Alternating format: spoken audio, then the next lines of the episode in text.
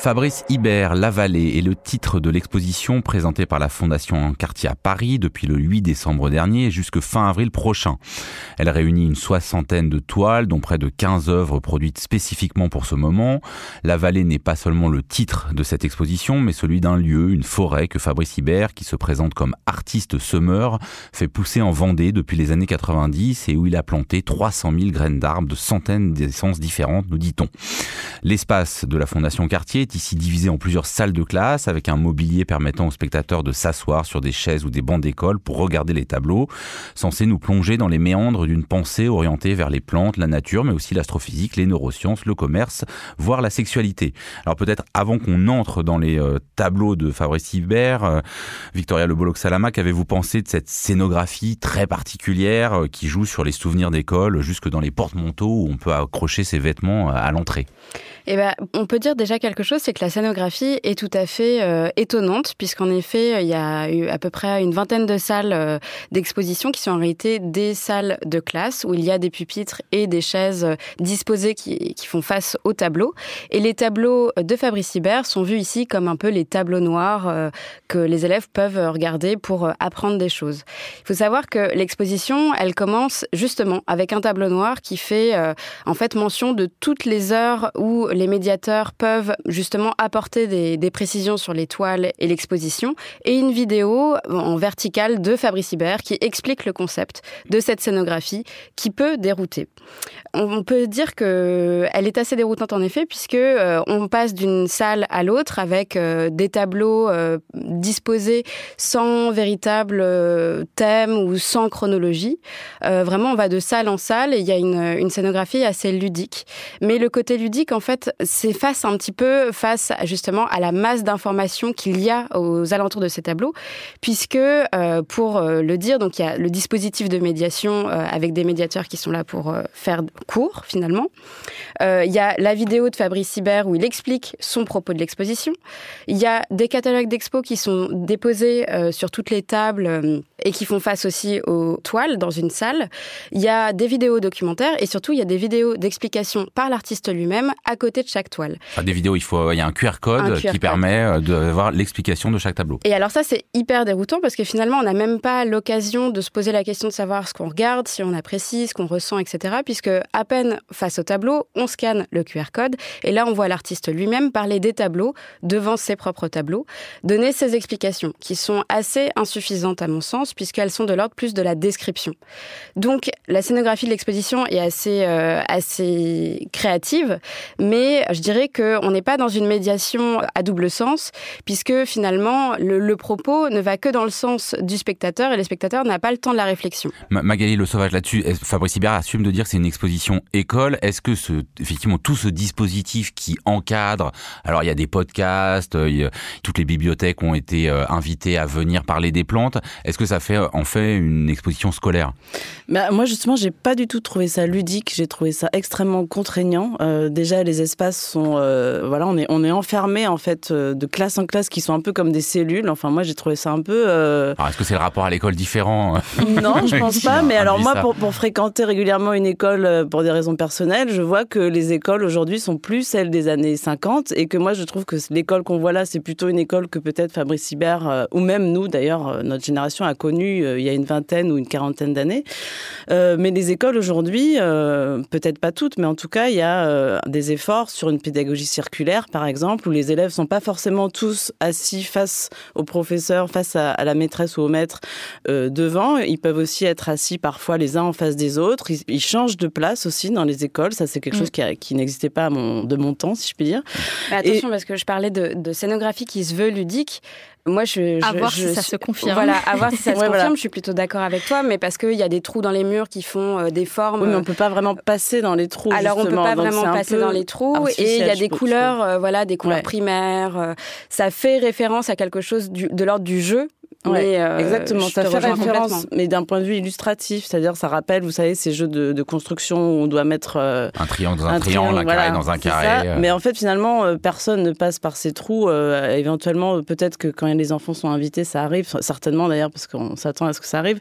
Mais justement, moi, je trouve qu'il y a une frontalité qui est assez gênante, c'est-à-dire que En fait, comme le disait Victoria, on voit Fabrice Hibert à de très multiples reprises expliquer ses tableaux.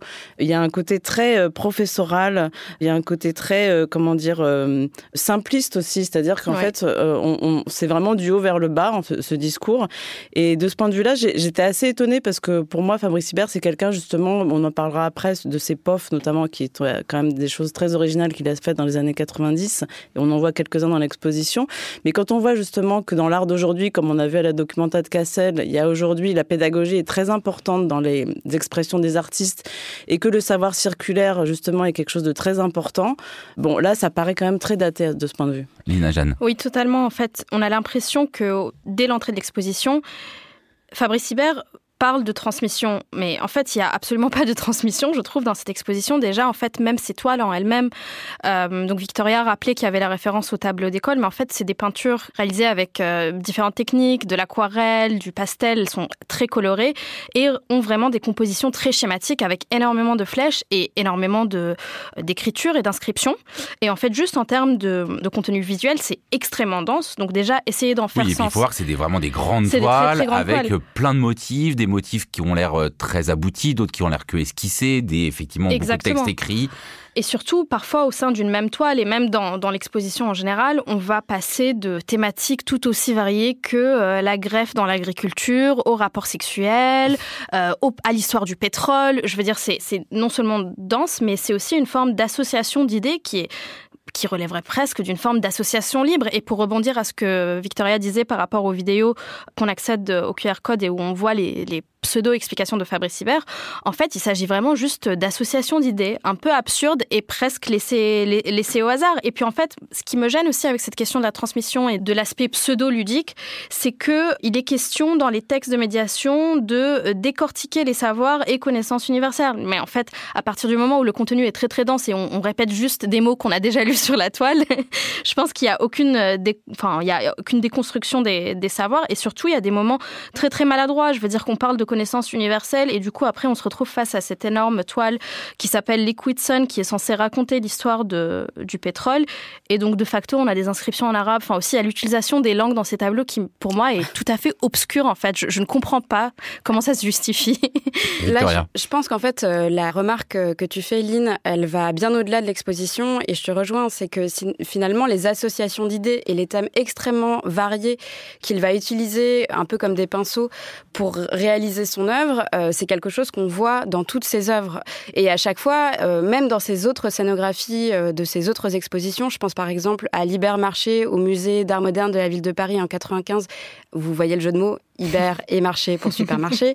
le salon de coiffure au centre Pompidou en 95 ou même le salon de, enfin l'espèce de, de, studio de radiodiffusion, télévision à la Biennale de Venise en 97 qui lui avait permis d'avoir le, le lion d'or. En fait, à chaque fois, il y a cette même recherche de euh, tendre à l'expérience, d'emporter le visiteur avec lui et vraiment de, comprendre l'art en le faisant. Sauf que pour que l'art soit compris et vécu, il faut avoir des clés d'entrée. Et là, il y a un nombre incalculable de supports de médiation qui ne mettent pas toujours en avant Fabrice Hibert, puisque par exemple les podcasts, c'est la rencontre de deux spécialistes de domaines qui sont extrêmement variés et les podcasts sont très bons par ailleurs. Mais c'est une spécialiste du podcast qui parle. non, je trouve que l'idée est très intéressante, mais finalement, si on se fixe uniquement dans l'espace d'exposition, on reste très passif, c'est assez professoral et on comprend pas l'expérience, on n'a pas les clés d'entrée. Alors là, ce qui est étonnant, c'est que, mais je pense que ça peut être, euh, je pense que quelqu'un qui n'a pas vu l'exposition n'a aucune idée de qu'est-ce qu'on voit dans cette exposition. Euh, est-ce que vous pouvez nous nous dire un peu quand même, il y a une vidéo où il explique euh, sa technique, qu'il veut assez peu intervenir, qu'il dilue sa peinture. Est-ce que vous pouvez nous dire, Magali, qu'est-ce que, au-delà des associations d'idées, qu'est-ce qu'on y voit? Quel type plastique nous propose là Fabrice Hibert? Alors ce qu'on voit déjà, c'est des très grandes toiles en général. C'est aussi une peinture, euh, une peinture réfléchissante qu'il utilise. Ça peut être important de le noter, c'est qu'il y a un côté assez brillant comme ça, comme si c'était figé en fait sur par un espèce de glacis. Donc c'est des peintures qui sont plutôt figuratives, mais qui font appel à l'esthétique du diagramme, quelque chose justement de la démonstration du, tableau. Ça peut mélanger des personnages. On a souvent aussi des coupes stratigraphiques de paysages, par exemple quand on parle de l'histoire du pétrole ou de l'histoire d'une forêt aussi, parce qu'il y a donc ce rapport à la nature qui est très présent Et puis vous avez des mots qui sont inscrits. On le voit dans une vidéo, on voit bien en fait, il est en train de parler. Et puis en fait euh, euh, les mots qu'il est en train de dire, il dit ceci crée cela. Et puis en fait c'est comme une glossolalie en fait où il écrit les mots les uns après les autres avec des flèches, mais nous n'étant pas dans l'esprit de, l'artiste, quand on ne voit que le résultat sur la toile, on n'a pas forcément tous les passages qu'il y a eu d'un concept à l'autre. Ce que je trouve moi assez intéressant d'ailleurs, parce que en fait, ça, moi, ça m'a fait aussi un peu penser à la peinture surréaliste, où vous pouvez avoir parfois des associations d'idées comme ça qui paraissent aux spectateurs complètement euh, incongrues, mais qui relèvent d'une certaine poésie. Et là où je trouve que justement lui il n'arrive pas vraiment à ça, à mon sens, c'est que en fait. Euh, il, cherche un peu la beauté de l'absurde, mais il reste toujours à l'extérieur parce qu'il y a un espèce de sérieux et surtout un, premier degré. C'est-à-dire que je trouve que ça manque beaucoup d'humour, contrairement peut-être justement à des grands artistes euh, comme Francis Picabia, par exemple, qui pouvaient faire comme ça des diagrammes, des espèces de schémas scientifiques avec des mots où il n'y a, pas de sens. Vraiment, chacun peut y projeter un sens. Là, en fait, on ne peut pas, nous, en tant que spectateurs, spectatrices, y projeter notre propre sens.